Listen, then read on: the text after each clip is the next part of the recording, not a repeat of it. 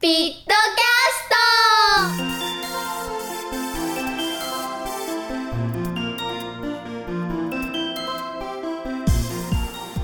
皆さんこんばんはコスピットのみおです。今はですねすっごい今米子は夕焼けが綺麗です。今ね藍色とねオレンジとね白がいい感じ。すごい今日も快晴だったんですけど今日はねプール日和だったけどプールには入らなかったです。あ間違えた。プールに入らなかったんじゃなくて入っただった。入りました。ただね水がぬるかったです。放課後だったので。でもね気持ちよかった。でも最近プールに入ると焼けるのであんまり入りたくない気持ちもあるんですけど最近猛暑日が続いて野菜がね食べられないんです。家計に響く。そう。葉物野菜がすごい最近の天気で大打撃。受けてるそうなんですよ。キャベツが食べれないし、はあ、レタスも食べれないし、はあ、なんかね珍しく今日は30度超えがあまりしない日だったみたいなんですけど全国的に猛暑日が続いてもう続いて続いて。本当大変。米子もねさ毎日30度超えだったんですよ。本当に。うん。この前ね全国2位だったんですよ米子本当暑いですよね。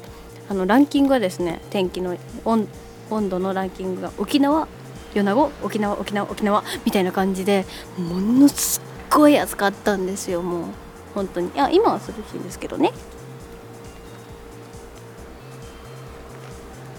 そうそうこの前ですね出雲に行ってて私たち米子にいなかったんですけど出雲に行ってた時に家米子にいる妹から写真が送られてきてですねなんと膝のちょっと下かな？えっともう足首どっぷり使ってました。雨降ってたんですよ。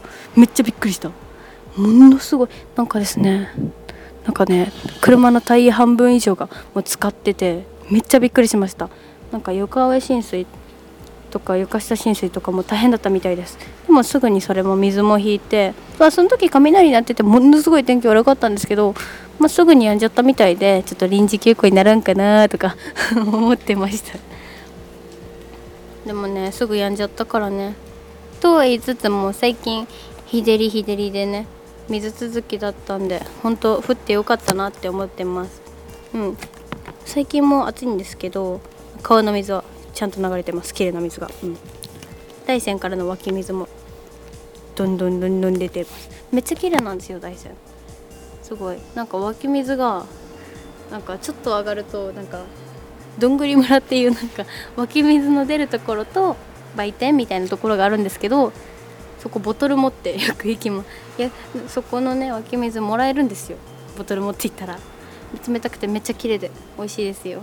一回皆さん行ってみてください。あと夕焼けもめっちゃ綺麗なんですよ。本当に。